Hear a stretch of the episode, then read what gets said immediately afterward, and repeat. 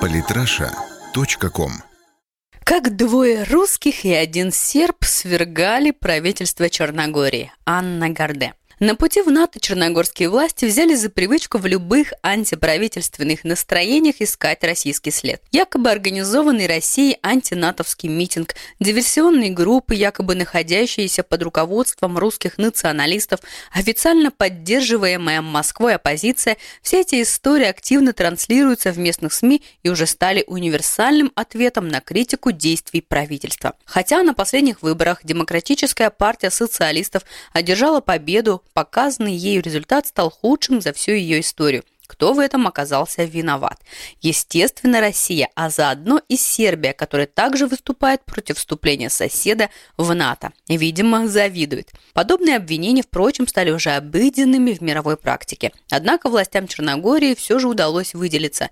На прошлой неделе балканские СМИ активно муссировали тему депортации россиян из Сербии. Сообщения об этом связывали с новостями о задержании в Черногории группы сербских граждан, которые якобы готовили госпереворот, причем причем не одни, а при участии иностранных граждан. Недолго думая, журналисты связали две сюжетных линии и заявили о причастности России к попыткам переворота, придумали историю о депортации, подкрепили ее внезапным визитом главы Совета безопасности России Николая Патрушева. СМИ были уверены, что он должен был предотвратить, возможно, серьезнейший в постсоветской истории скандал.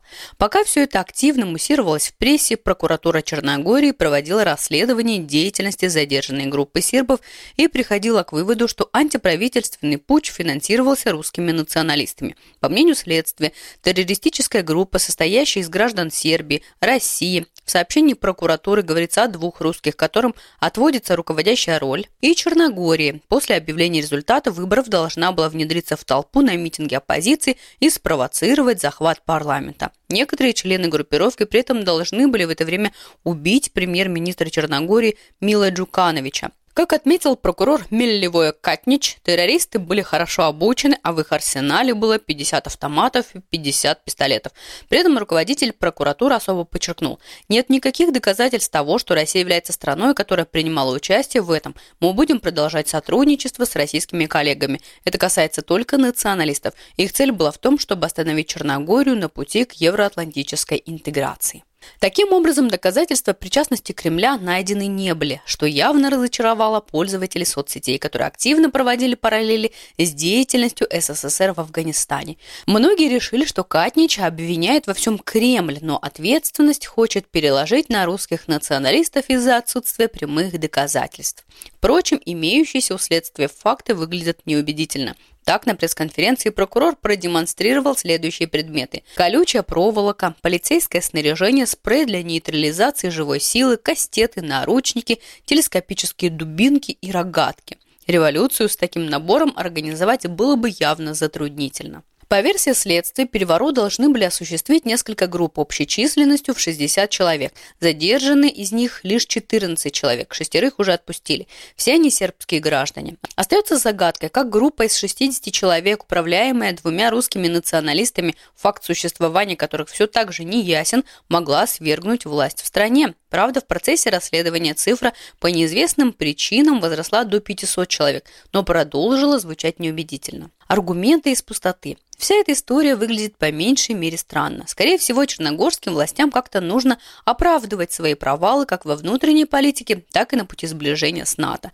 И в такой ситуации иностранный след – самый простой способ снять с себя ответственность. Именно поэтому постоянно появляются сказки о том, что Россия мутит воду на Балканах. Черногорским властям оказалось трудно понять, почему возникают антинатовские протесты, почему их рейтинг так низко снизился после инициации процесса евроатлантической интеграции. По всей видимости, Джуканович забыл, что не прошло еще и 20 лет с момента разделения Сербии и Черногории, не зажили еще раны от акта агрессии против Югославии, что на территории, в том числе его страны, проживает огромное число этнических сербов, для которых слово НАТО вызывает далеко не самый радужный ассоциации.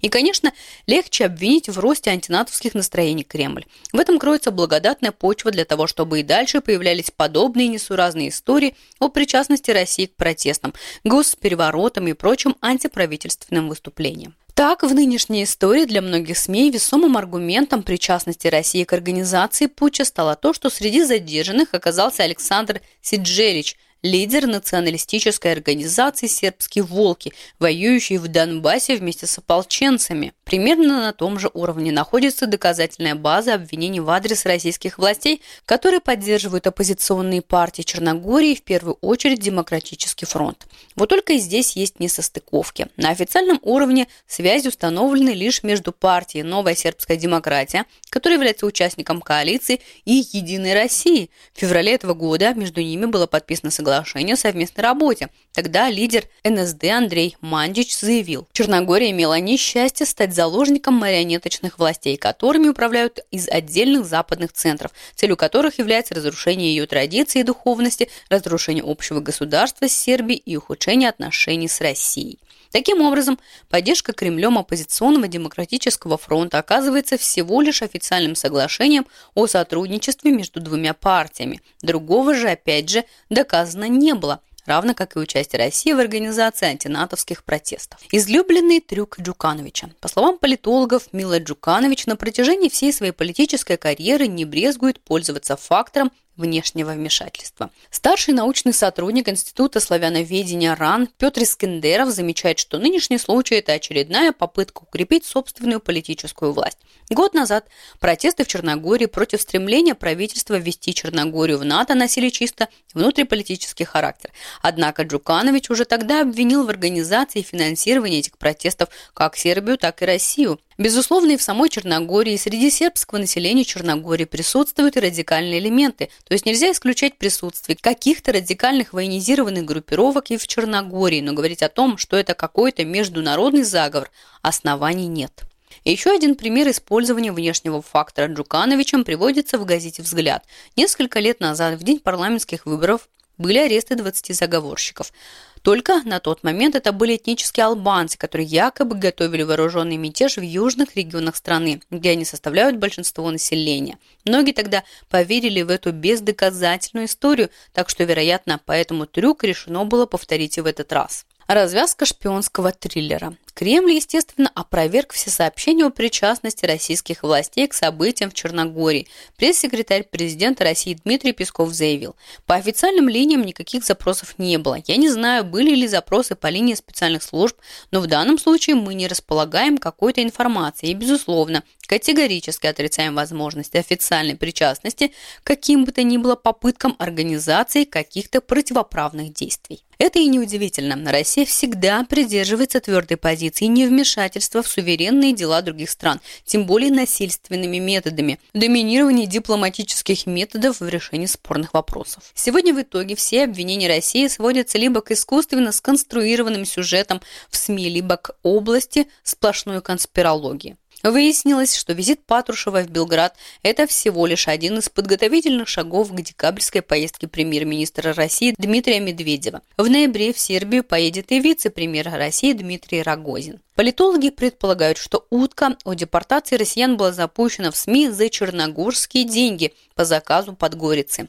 Журналист и политический активист Константин Кнырик, который долгое время работал в Черногории, напоминает о том, что незадолго до выборов был проведен ряд обысков для того, чтобы режим Джукановича получил фактически карт-бланш на репрессии. Он объясняет это тем, что реальный уровень поддержки его партии после объявления вступления в НАТО снизился до минимальных показателей за всю историю. Фактически Мила Джуканович с одной стороны пытается прогнуться под НАТО, а с другой стороны удержаться у власти, и он использует все методы, которые только могут придумать черногорские политтехнологи. Именно поэтому ему кажется логичной, абсолютно бездоказательная история о кучке русских и сербских националистов, которые собирались захватить Черногорский парламент. Впрочем, сказка в подобном стиле не предполагает использование логики и аргументов. Она имеет конкретную цель – это обвинение ради обвинения.